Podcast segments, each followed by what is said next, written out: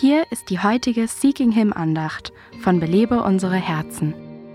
Es hat lange gedauert, bis ich meine Schwäche vor anderen zugeben konnte. Es war, als steckte ich in einer harten Schale.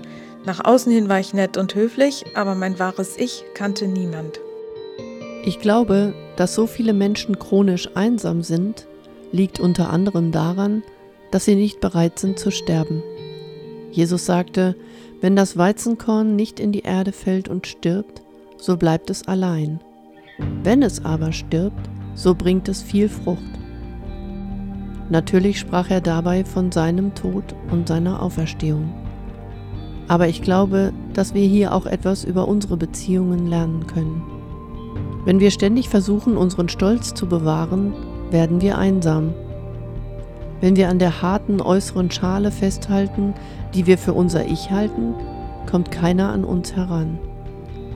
Aber der einzige Weg zur Vertrautheit ist Demut. Demut bedeutet, dem eigenen Ruf, den eigenen Rechten und Lieblingsgewohnheiten zu sterben. In dem Maße, wie du bereit bist, dich selbst zu demütigen, werden deine Beziehungen zu deinen Mitmenschen verwandelt.